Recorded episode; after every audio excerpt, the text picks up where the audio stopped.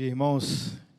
Graça e a paz do nosso Senhor Jesus Cristo esteja conosco nessa continue conosco nessa manhã maravilhosa, festiva, emotiva. Já chorei ali e pela misericórdia do Senhor, nós estamos expondo uma exposição compartilhada Assim nos confiou nosso pastor, né, alguns irmãos, é, a essa exposição compartilhada da primeira carta que o apóstolo Paulo escreveu à igreja de Tessalonicense. Tessalônica, né? Aqueles irmãos ali, então chamado de carta aos Tessalonicenses. E é nessa epístola que eu gostaria de convidar os irmãos a abrirem suas Bíblias nessa manhã. Que a graça, a misericórdia do Senhor esteja sobre nós e que a palavra dele possa encontrar espaço e guarida aí no seu coração nessa manhã. Esse é o meu desejo, a minha oração nesse momento. Irmãos, vamos ler o texto. 1 Tessalonicenses, capítulo 2, versículos 17 a 20. Acompanhe comigo na versão nova, versão internacional. Nós, porém, irmãos, privados da companhia de vocês por breve tempo, em pessoa, mas não no coração, esforçamo-nos ainda mais para vê-los pessoalmente, pela saudade que temos de vocês. Quisemos visitá-los eu mesmo, Paulo, o quis. E não apenas uma vez, mas duas. Satanás, porém, nos impediu. Pois quem é a nossa esperança? Alegria ou coroa em que nos gloriamos perante o Senhor? Jesus na sua vinda? Não são vocês? De fato, vocês são a nossa glória e a nossa alegria. Amém. Irmãos, a igreja em Tessalônica, se nós pudéssemos fazer uma breve avaliação daquela igreja, era uma igreja que tinha talvez tudo para dar errado.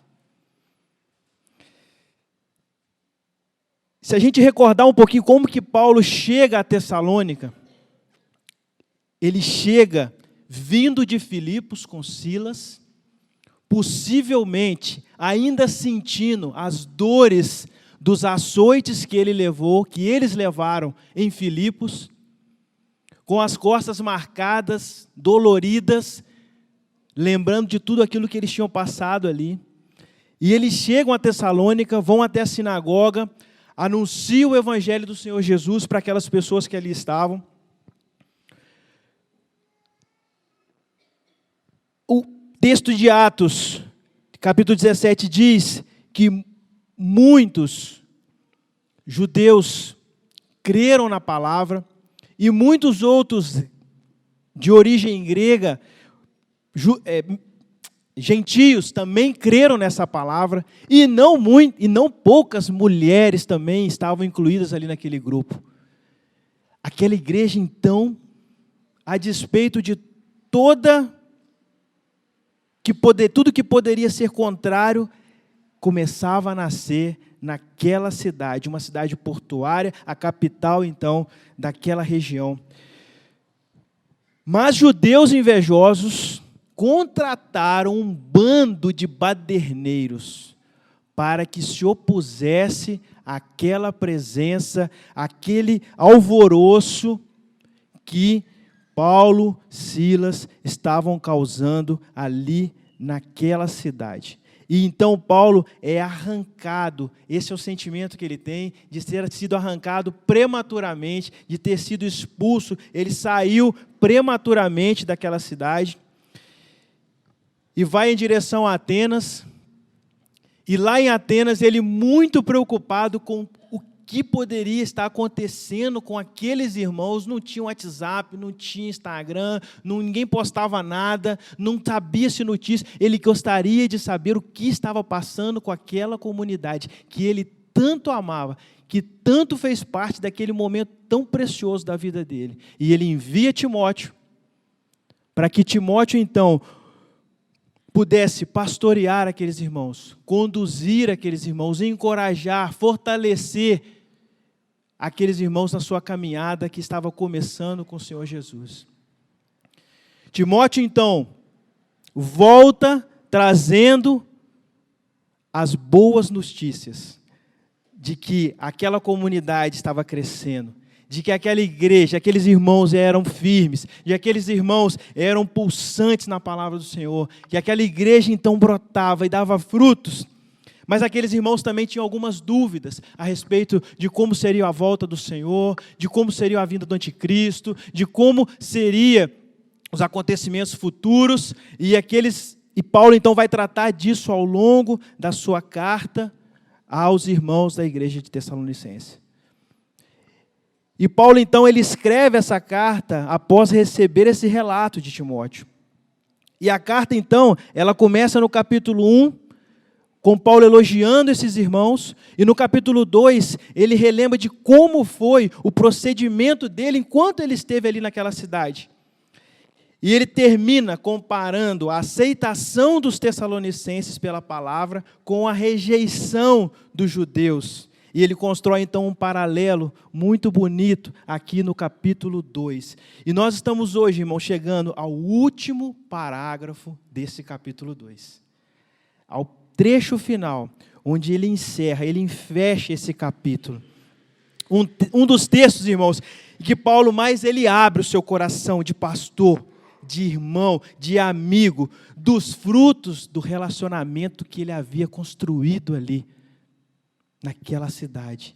Então ele vai tratar aqui de saudade, ele vai tratar aqui de solidão, ele vai tratar de amizade, ele vai tratar de afeto, ele vai tratar aqui das tentativas frustradas que ele teve de visitar aqueles irmãos, e ele vai tratar, por fim, das expectativas, das expectação que Paulo tinha de reencontrar aqueles irmãos. O propósito desse parágrafo, irmãos, e nós vamos ver com muita clareza, é compreender a importância da igreja. Tudo isso que nós vimos aqui agora, nós sentimos, que você que se emocionou aí, de tudo que aconteceu nesse culto ao Senhor, que poucos minutos, com menos de uma hora e meia, tudo que a gente já sentiu e viu, ouviu e percebeu, a importância da igreja, ver que a igreja é um projeto maravilhoso de Deus para a sua vida.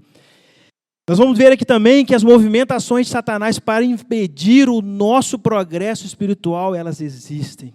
E nós vamos ver também a necessidade da gente crescer em alegria espiritual. E todas essas coisas, elas estão presentes aqui nesse pequeno parágrafo, um verdadeiro manancial para fazer bem para o nosso coração nessa manhã.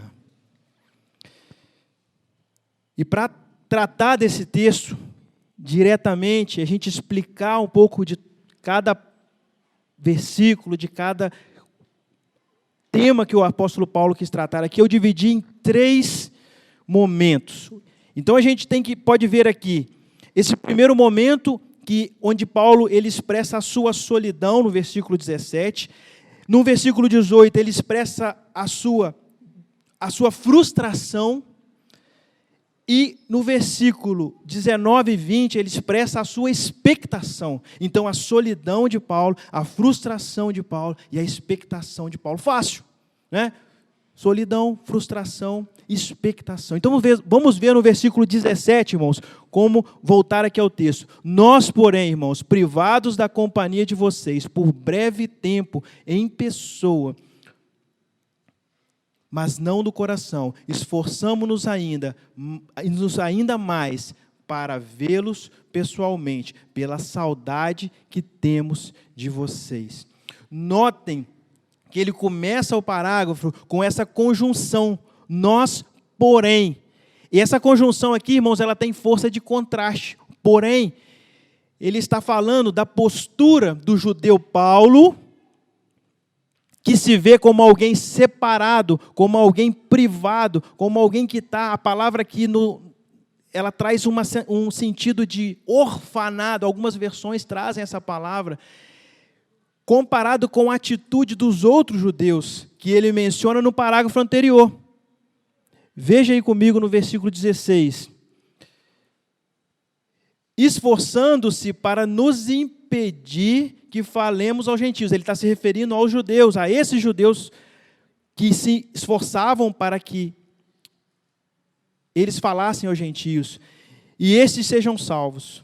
Dessa forma, continua acumulando seus pecados, sobre eles finalmente veio a ira. Nós, porém, então esse porém ele tem uma força de contraste, comparando é, essa atitude de Paulo. É, e ele menciona então dessa forma. Irmãos, ele está falando assim: existe a postura do judeu Paulo e existe a postura dos judeus de Jerusalém, lá da Judéia e de Tessalônica. Eles não querem que vocês ouçam do Evangelho. Eles tratam vocês como inimigos. Eles não querem que vocês creiam e façam parte da família do Senhor Jesus. Mas nós, judeus, Paulo, Silas, Timóteo, nós estamos separados, nós estamos orfanados, nós estamos privados de relacionamento com vocês. E esse vocábulo aqui, irmãos, essa palavra, privados, separados, orfanados, é de onde vem a palavra órfãos. Paulo está falando que ele tem por aqueles irmãos uma espécie de luto, de separação repentina, violenta. Ele sentiu, ele se sentia como se ele tivesse sido arrancado do meio daqueles irmãos prematuramente. E aquilo doía e machucava o coração como se fosse um luto, como se uma dor de morte, de uma forma inesperada. Então Paulo está falando assim, que aquela experiência que ele teve, que sair às pressas de Tessalônica, e ter que deixar aqueles irmãos de uma forma prematura, produziu nele uma dor semelhante à dor da morte. Aqui nós vemos, irmãos, como Paulo estava lidando com essa solidão. Relembrando desses irmãos, como se fossem sua família. Eu me sinto órfão, separado, privado de vocês. Nesse parágrafo aqui, irmãos, o apóstolo Paulo, ele abre o seu coração, ele externa todas as suas emoções, ele trata, ele diz: Eu trato vocês como minha família. E não foi esse o sentimento que a gente teve aqui de manhã, com tudo que a gente viu? Notem que no versículo 7 desse mesmo capítulo 2, no versículo 7, Paulo expressa também outras percepções que ele tinha, conduzindo aqueles irmãos ali como família. Observe no versículo 7. Embora, como apóstolos de Cristo, pudéssemos ter sido um peso, fomos bondosos quando estávamos entre vocês, como uma mãe que cuida dos próprios filhos. Ele se sentia aquela mãe que cuidava. Versículo 11, ele traz uma outra outro sentido a esse sentimento de família, pois vocês também que tratamos, versículo 11, que tratamos cada um como um pai trata seus filhos. E aqui ele se sente órfão, porque ele havia sido retirado prematuramente do convívio com aqueles irmãos. A separação de vocês produziu no meu coração uma dor semelhante à da morte. Eu estou de luto por estar distante de vocês, irmãos. Era assim que ele escrevia ali com a sua pena. Mas ele fala mais coisas maravilhosas aqui, irmãos, nesse parágrafo, nesse versículo. Ele fala que ele mantém esses irmãos vivos no coração. Veja ainda no versículo 17. Nós, porém, irmãos, privados da companhia de vocês, privados da companhia de vocês por breve tempo, em pessoa, mas não no coração. Esse afastamento temporário, esse breve tempo em pessoa, mas ele não estava, é, aqueles irmãos não estavam distante do coração de Paulo. Isso aqui é muito importante porque ele está falando assim, irmãos, eu tenho vocês, eu não tenho vocês é, é, diante dos meus olhos em pessoa, mas eu carrego vocês no coração. E essa é uma expressão que às vezes a gente fala, né? Você mora aqui no meu coração. Eu te tenho aqui no meu coração. Só que às vezes a gente fala, ou a gente ouve isso, não com com toda a verdade, com todo o coração de fato. Às vezes, é, é, soa como uma bajulação, como um interesse simplesmente em agradar a pessoa. Mas você sabe qual é a prova que você carrega alguém no coração? A prova está aqui, no mesmo capítulo 1, no versículo 2, olha aí para você ver. Por que, que Paulo realmente, ele de fato, ele carregava esses irmãos no coração? Capítulo 1, versículo 2. Sempre damos graças a Deus por todos vocês, mencionando-os em nossas orações. A prova é a oração incessante que Paulo tinha por aqueles irmãos. Você insistentemente na presença de Deus, apresentando a vida daquela pessoa que você carrega no coração, apresentando a saúde daquela pessoa, a saúde daquela igreja, o crescimento, agradecendo a Deus por aquelas pessoas, construindo, irmãos, relacionamentos saudáveis, não pautados em bajulação, em interesses humanos próprios, sobretudo pautados no Evangelho, que é o poder de Deus para a salvação do homem esse que nos une, miseráveis pecadores que somos, por essa maravilhosa graça de Jesus. Quando você carrega alguém no coração, você se sente responsável por aquela pessoa, em oração, em intercessão. Eu lembro da minha avó, que orava e chorava todas as vezes que ela orava pelo meu tio desviado. E o Senhor levou ela e ela não viu meu tio retornando para a casa do Senhor. Eu me lembro da minha mãe, do meu pai, que sempre eu tenho certeza que eles oram por mim todas as manhãs. Eu me lembro do pastor Fanini dizendo numa de suas preleções: Feliz é o homem que tem um caquinho de mãe para orar por ele. Então, em resumo, irmãos, Paulo diz assim: Eu estou separado orfanado, eu estou em luto, mas eu continuo carregando vocês vivos no meu coração, através das minhas orações. Ainda no versículo 17, ele fala de uma tentativa empenhada de visitar aqueles irmãos. Veja aí no versículo 17. Mas não do coração, esforçando-nos ainda mais para vê-los pessoalmente, pela saudade que temos de vocês.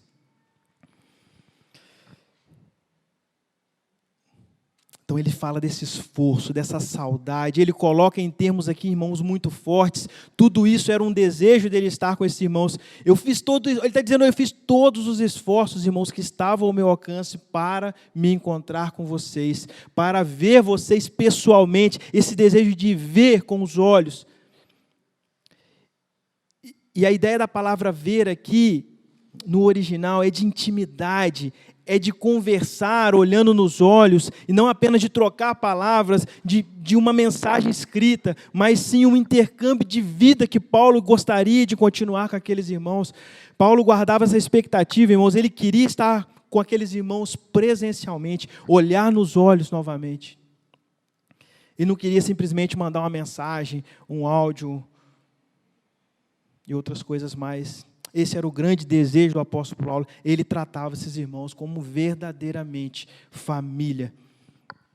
E esse foi o primeiro momento, irmãos, desse texto. A solidão de Paulo, a, ele rasga o seu coração.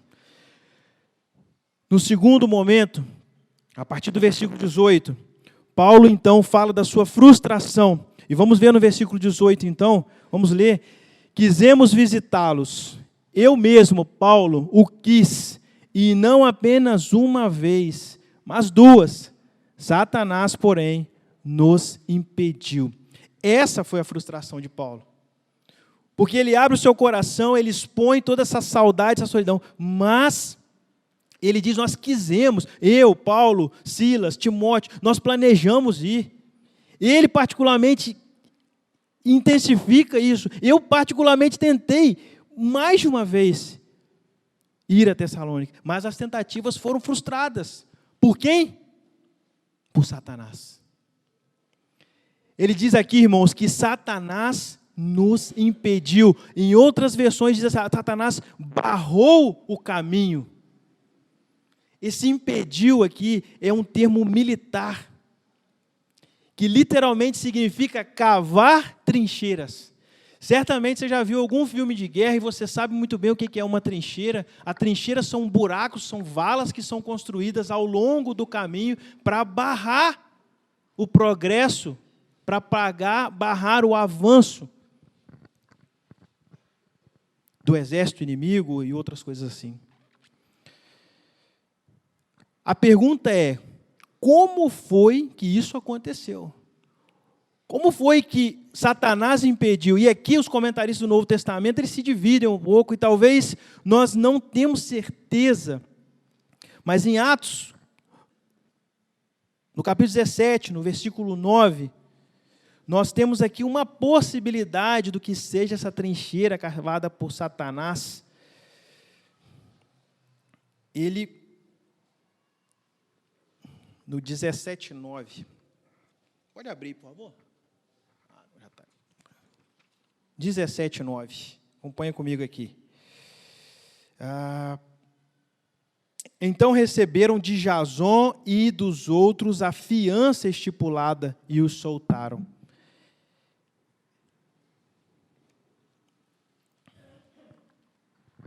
Nós temos aqui uma possibilidade do que seja essa trincheira cavada por Satanás, essa fiança que Jason e os outros pagaram. Alguns comentaristas remetem a isso, sendo que ela estaria sendo paga, condicionando a essa saída imediata de Paulo e Silas da cidade. E eles não voltaram de forma que eles não voltassem mais para essa cidade. Essa ação das autoridades que impediu o retorno de Paulo à cidade, né, condicionava então a soltura de Jason e os outros. Mas isso é apenas uma possibilidade. Nós não temos certeza disso.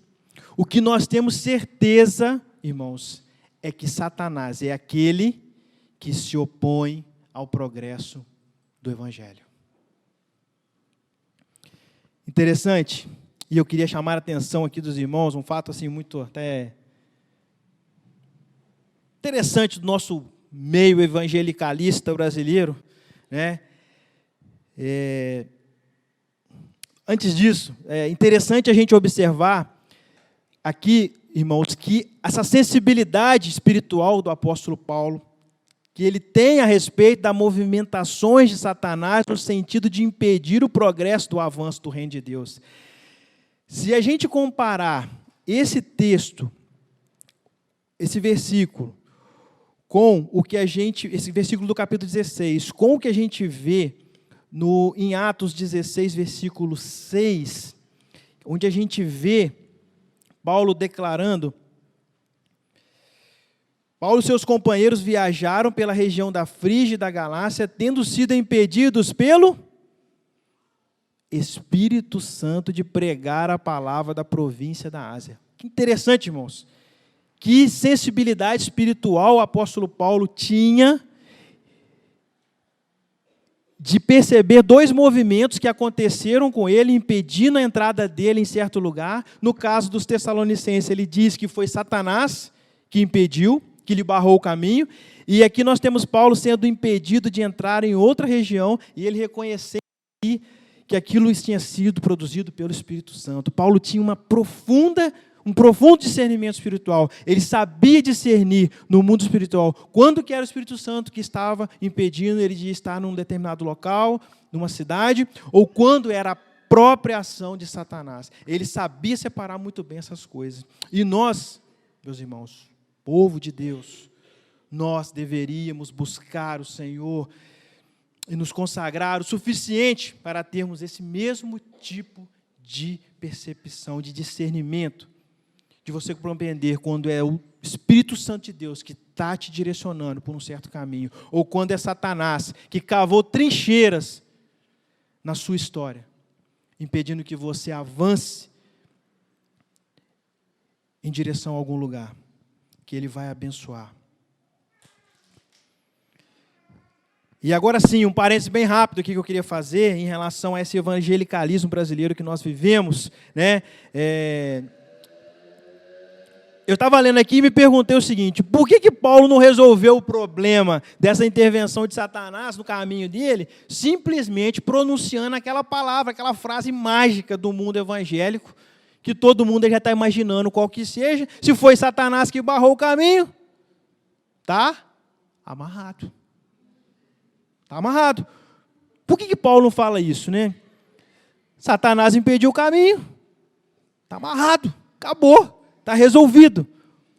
E aí eu falei assim, gente, só tem duas opções para Paulo não ter usado esse termo.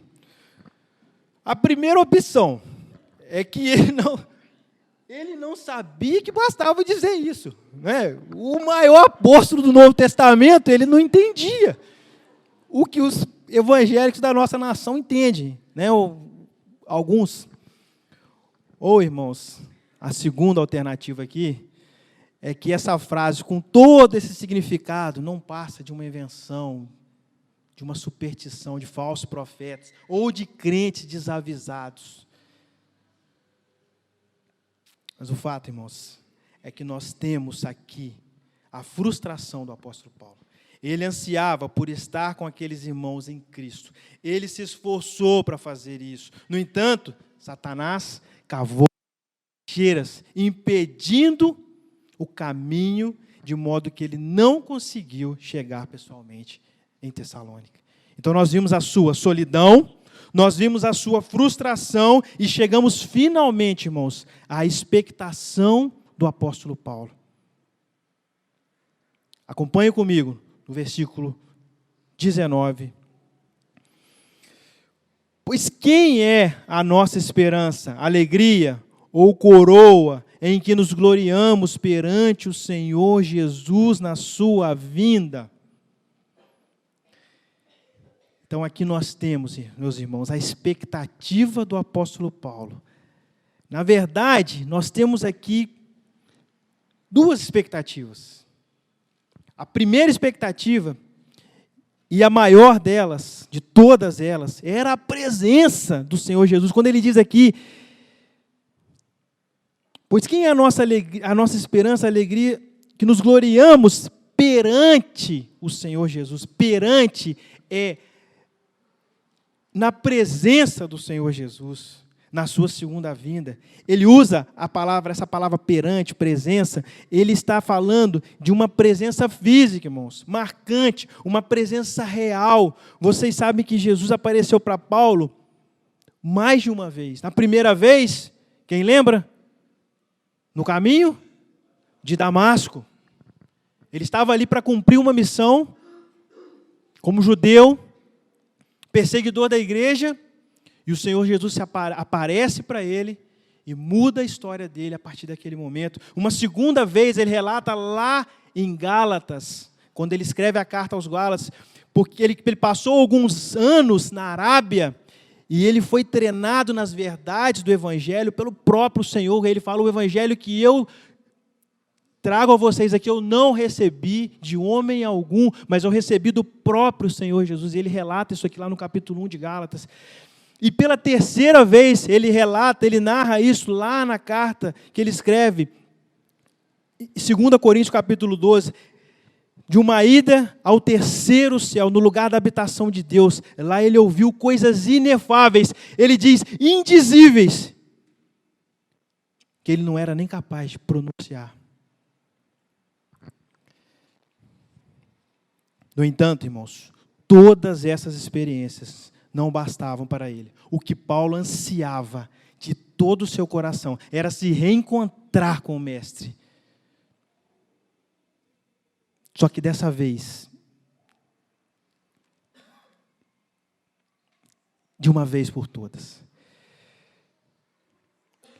Ele diz: Essa é a minha esperança, uma vida uma vinda presencial do Senhor perante a presença dele, final, sem interrupções, sem separações. Essa era a primeira expectativa que Paulo tinha. A segunda expectativa que ele tinha, e ele chama aqui de esperança, alegria ou coroa em que nos gloriamos. É a ideia de coroa aqui, irmãos, é a ideia de recompensa.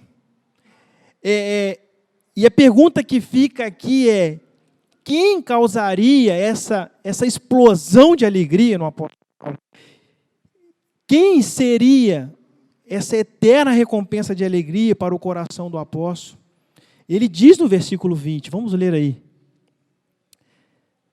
De fato, ele faz uma pergunta retórica e ele responde: de fato, vocês são a nossa glória e a nossa alegria.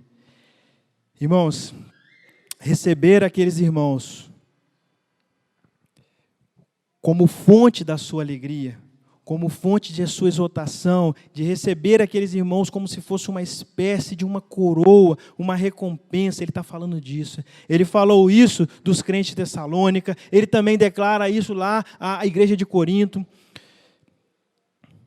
Muitos pensam que essa coroa da vida que o apóstolo Paulo fala aqui, irmãos, por uma confusão de entendimento, eh, será no futuro aquele ornamento que pode ser colocado na cabeça e que nós vamos receber e vamos andar pelas ruas da Nova Jerusalém ali, desfilando, ostentando essas coroas que nós alcançamos ao longo da nossa jornada, da nossa vida, por nossos, pelos serviços ao nosso Senhor. Mas, meus irmãos, por causa de versos como esses aqui, nós entendemos, que nós acabamos de ler, eu penso que a coroa tem mais a ver com uma espécie de uma alegria permanente de conviver com aquelas pessoas que você levou ao conhecimento de Cristo e com aqueles irmãos em Cristo, feitos famílias de Deus, que caminharam junto contigo, aqui que nós acabamos de ver aqui. Aquilo que a irmã Josi o Adalto plantaram, aquilo que o Hugo plantou no coração da Nicole, aquilo que a Júlia e o Natan plantaram no coração do João, daquilo que nós temos plantado no coração daquelas pessoas que caminham com a gente, daquilo que nós temos como pais plantado no coração dos nossos filhos. Paulo está falando, a minha coroa são vocês. A minha alegria são vocês. O que vai fazer meu coração pulsar de felicidade será conviver eternamente com vocês. Todos aqueles que foram de alguma forma influenciados pelos nossos exemplos, irmãos, pelas nossas palavras, pelo nosso testemunho fiel, cercado pelas nossas orações, essa será a nossa recompensa eterna. É essa coroa. a minha alegria, Paulo está dizendo, e a minha coroa será conviver eternamente ao lado daqueles, aquelas pessoas que um dia eu amei, que eu senti saudades, que foram tocadas pelo ministério que o Senhor me deu. E se a gente pudesse, irmãos, resumir tudo isso que a gente viu nesse texto, nesse parágrafo precioso da palavra do Senhor.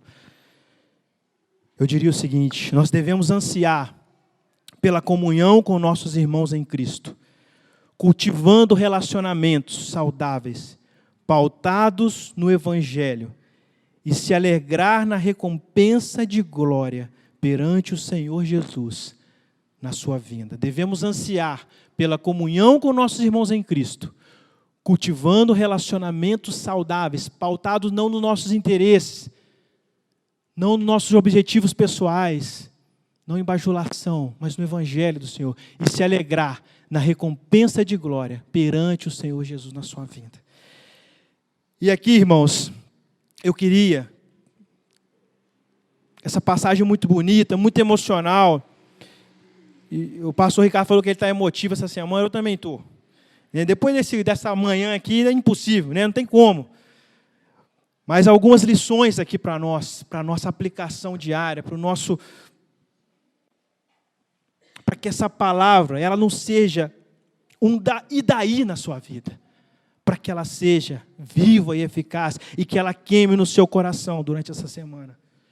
E a primeira aplicação que eu queria trazer aqui, essa primeira lição, e eu espero que você tenha percebido isso já.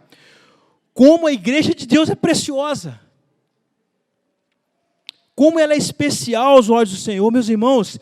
Deus nos salvou e nos colocou como parte de uma família. E eu lamento de todo o coração o fato de que algumas pessoas na igreja ainda não perceberam isso. E eu me entristeço ao saber que algumas pessoas não se sentem assim. Elas não se percebem como parte de um projeto divino maravilhoso. Então, se você está aqui e não se sente parte dessa igreja de Cristo, talvez você não esteja bem espiritualmente. Talvez não esteja sadio na sua fé. Porque talvez você não consiga ver preciosidade naquilo que Deus considera precioso nós fomos incluídos algo fundamental, em algo fundamental do coração de Deus.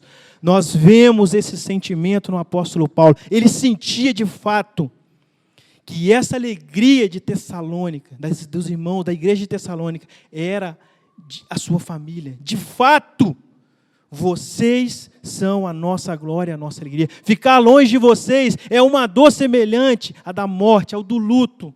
Eu fui separado de vocês eu fui arrancado. Nós carecemos desse tipo de sentimento, irmãos. Nós carecemos de aprender a sentir essa saudade solene da verdadeira comunhão com o povo de Deus. O que está te impedindo de se sentir parte? Talvez você ainda não experimentou a verdadeira comunhão não pautada nos interesses, em satisfazer simplesmente você, as suas necessidades, porque ali é o momento que eu me sinto bem, eu tenho pessoas para conversar, eu mas sobretudo no evangelho que nos une, em Cristo que nos salvou. Então, irmãos, seja parte, se envolva, conheça, conviva, crie laços, sirva eu chego aqui, se você chegar mais cedo um pouquinho de manhã, você vai ver tem um irmão carregando saco de lixo. Mamãe, cadê ele? Irmão Henrique. Ele chega de manhã, você pode ver, ele está chegando. Ele não fala nada com ninguém, ele simplesmente vai, ele vai carregar saco de lixo, ele vai limpar os banheiros. Ele... O que, que é isso, irmãos? É servir, é se envolver, é se doar.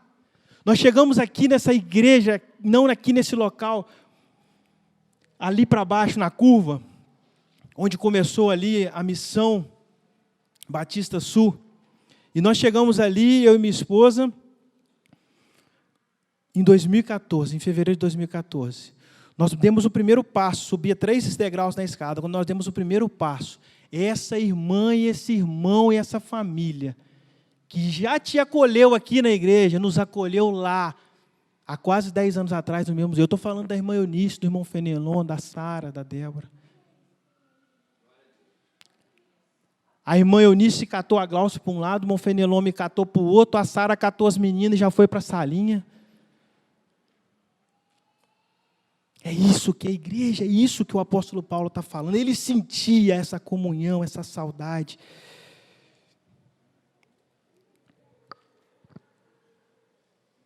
O que está te impedindo de ser parte? Esteja perto. Seja parte do corpo de Cristo. Não tenha medo de se envolver. Se disponha para servir, para receber, mas para ajudar. Ajude alguém a caminhar com o Senhor. Cultiva relacionamentos saudáveis. A gente pergunta assim, Vaninha, onde está a Júlia? Ah, a Júlia saiu, ela foi encontrar com uma amiga, ela está fazendo estudo bíblico com a menina aí, que ela conheceu. Essa menina, ela não tem tempo ruim para se relacionar com as pessoas. É impressionante. A gente fala lá em casa, nos termos familiares, que a Júlia gosta de colegar. Porque não tem tempo ruim, ela quer colegar, ela quer estar sempre com gente, ela quer estar se envolvendo, ela quer estar se misturando. E ela, muito sentimental, ela sofre com aquilo, ela sofre nos relacionamentos, ela sofre com as pessoas, ela se alegra, ela vibra, ela. E ela compartilha do que é o sentimento de igreja, aquilo que o apóstolo Paulo estava falando.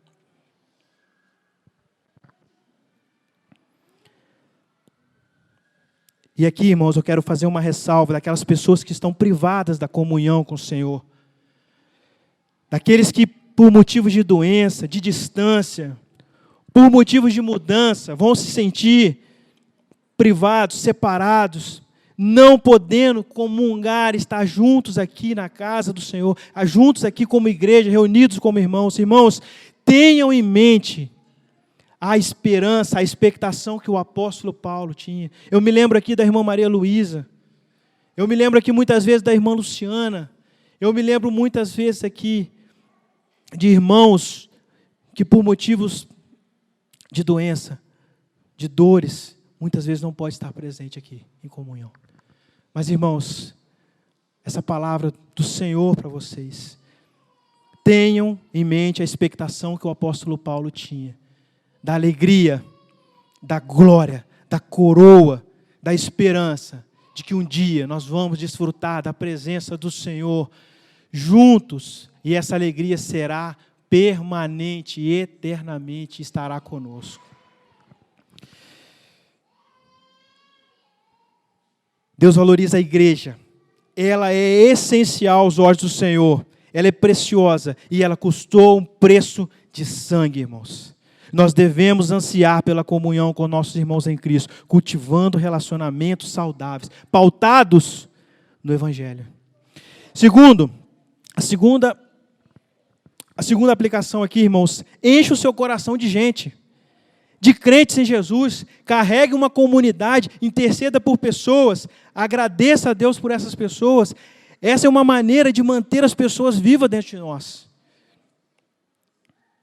carregando pessoas no nosso coração por meio de nossas orações. Há crentes cujo coração é uma espécie de condomínio de ressentimento. Tem muita gente lá, mas é uma população que só inspira desapontamento, tristeza e raiva. Comece a orar por essas pessoas, irmãos. A interceder em favor. Se o seu coração está assim, toda vez que você for assaltado por um sentimento de amargura, combata essa má recordação com ações de graças. E o Espírito de Deus vai começar a mudar você. Isso vai mudar a sua comunhão com Deus e vai tornar a sua vida mais leve. Aprenda com o apóstolo Paulo. Eu quero carregar pessoas no meu coração, a igreja de Cristo no meu coração. E cultivar relacionamentos saudáveis, pautados no Evangelho. A terceira aplicação aqui, irmãos, com muita humildade com muito temor do Senhor. É uma palavra para os pastores, para os seminaristas, por aqueles que aspiram o ministério, por aqueles que têm posições de liderança.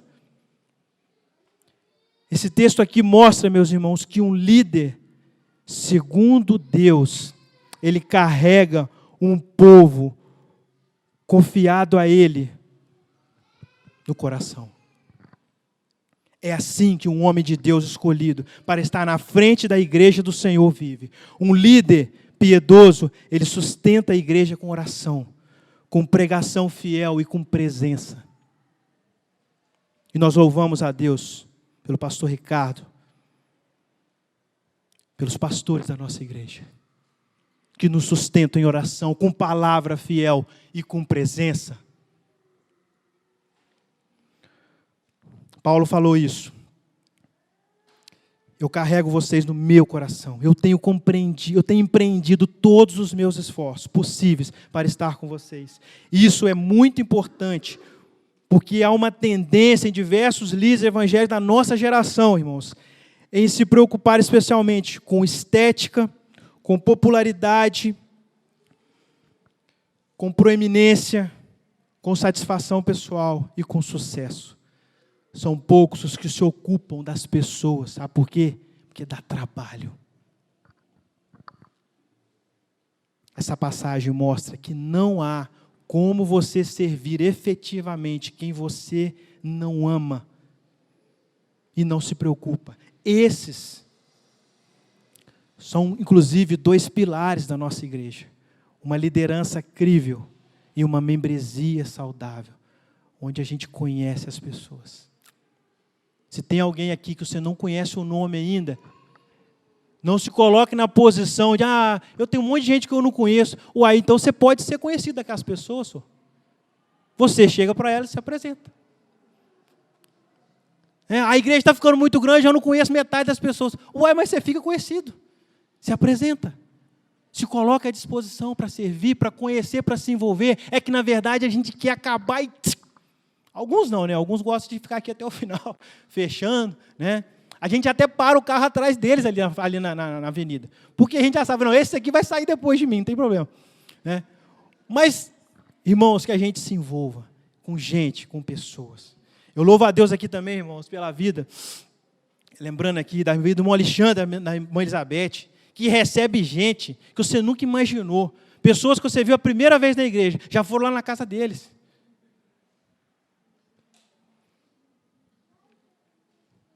O irmão Joel, né, que é famoso aqui, metade da igreja aqui veio através do irmão Joel. Ministério de se envolver com gente, com pessoas. Todos aqueles que aspiram ao ministério deveriam modelar esse, se modelar nesse exemplo que nós temos aqui de Paulo. Quarta aplicação: Satanás se entrincheira no nosso caminho.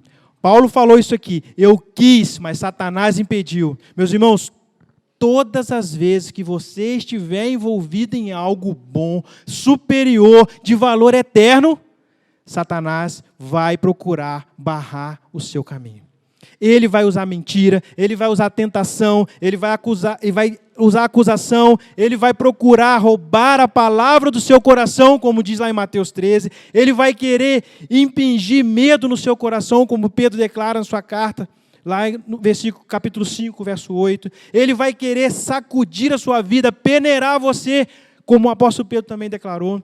Meus irmãos, Satanás, ele ataca crentes individuais, ele ataca igrejas, como lá em Atos capítulo 5, através do pecado de Ananias e Safira, ele atacou aquela igreja. Lá em Marcos, no capítulo 1, a gente vê, o capítulo 2, se eu não me engano, no capítulo 1, Satanás se levanta dentro da igreja. E quem estava pregando, quem estava à frente, expondo, era o próprio Senhor Jesus. Em Apocalipse, no capítulo 2, versículo 9, a igreja de Esmirna, o Senhor Jesus, ele, ele diz, havia ali uma sinagoga de Satanás. Na igreja de Pérgamo, o Senhor diz assim: Satanás estava causando a morte de alguns crentes. Na igreja de Tiatira, o Senhor Jesus declara que a doutrina de Satanás estava sendo pregada naquela igreja.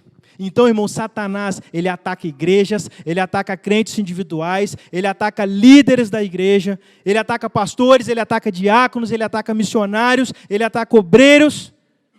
E qual é o alvo? O alvo é sempre o mesmo: impedir o progresso do evangelho impedir o avanço, impedir que você cresça no conhecimento do Senhor Jesus Cristo, impedir que você se comprometa mais com o Senhor, que você viva para a glória dele. Toda vez que você colocar como empreendimento, como valor da sua vida, buscar a Deus, crescer no conhecimento de Deus, você pode aguardar a forte oposição do inimigo. Nós precisamos estar conscientes dessas coisas. Irmão, nós precisamos orar. Tem um grupo de 300 jovens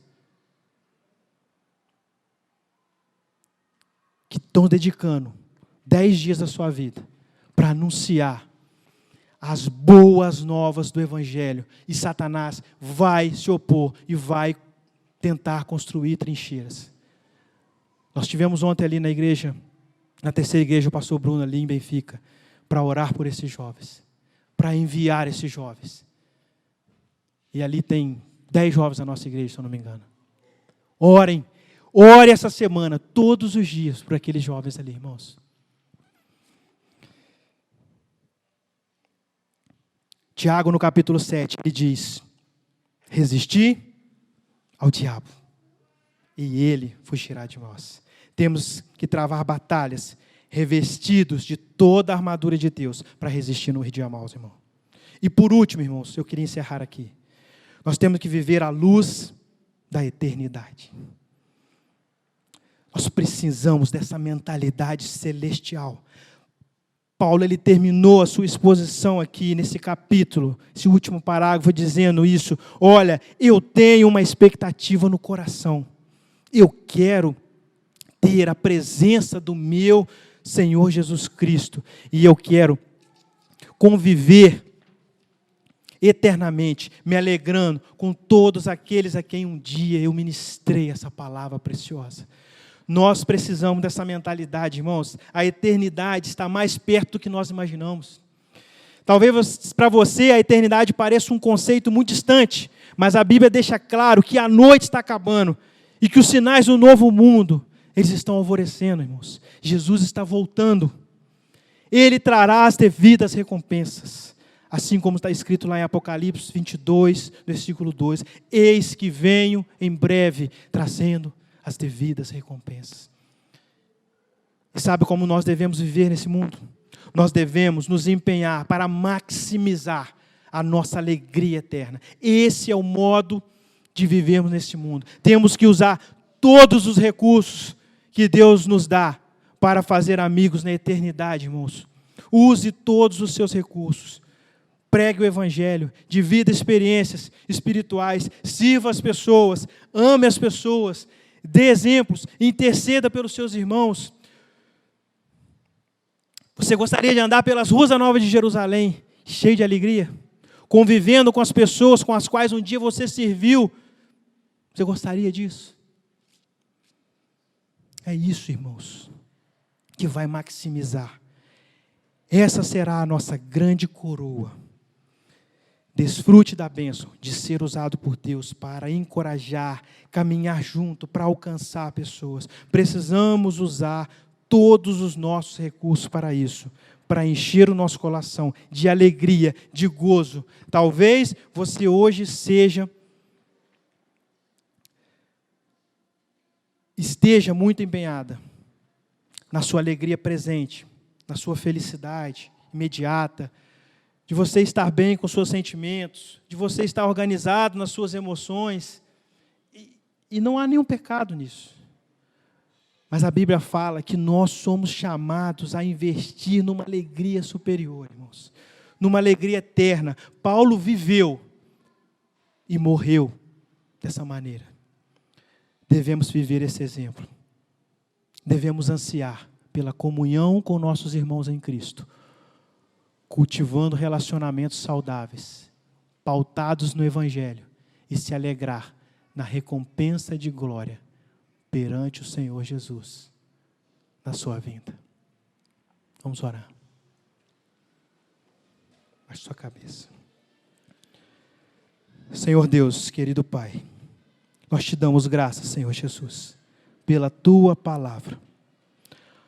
Ó Pai, palavra que nós lemos às vezes tão repentinamente e passa batido pelos nossos olhos.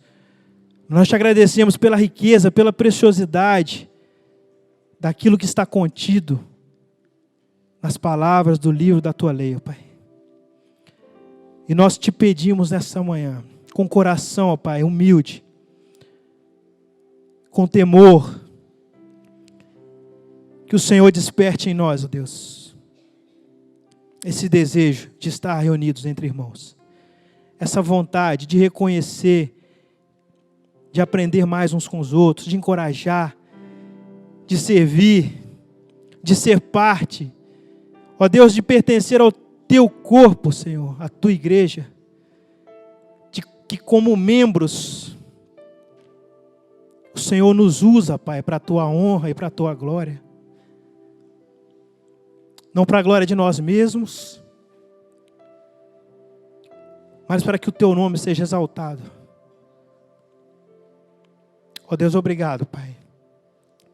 Que a tua palavra é viva e eficaz. Nós te louvamos essa manhã, no nome santo, sagrado do Senhor Jesus. Amém.